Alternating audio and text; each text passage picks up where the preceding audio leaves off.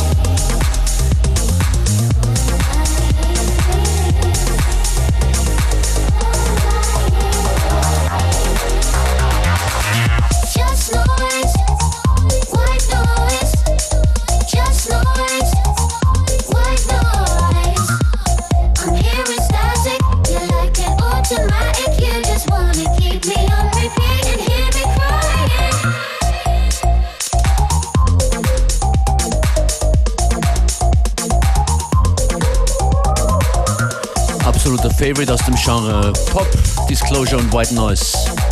FM4 Unlimited. Definitely most catchy. Ghost Vocals. Dafür als nächstes äh, das ziemliche Gegenteil. Ein Acid Blast from the Past. 808 State Flow Coma im EFX Remix. Yes.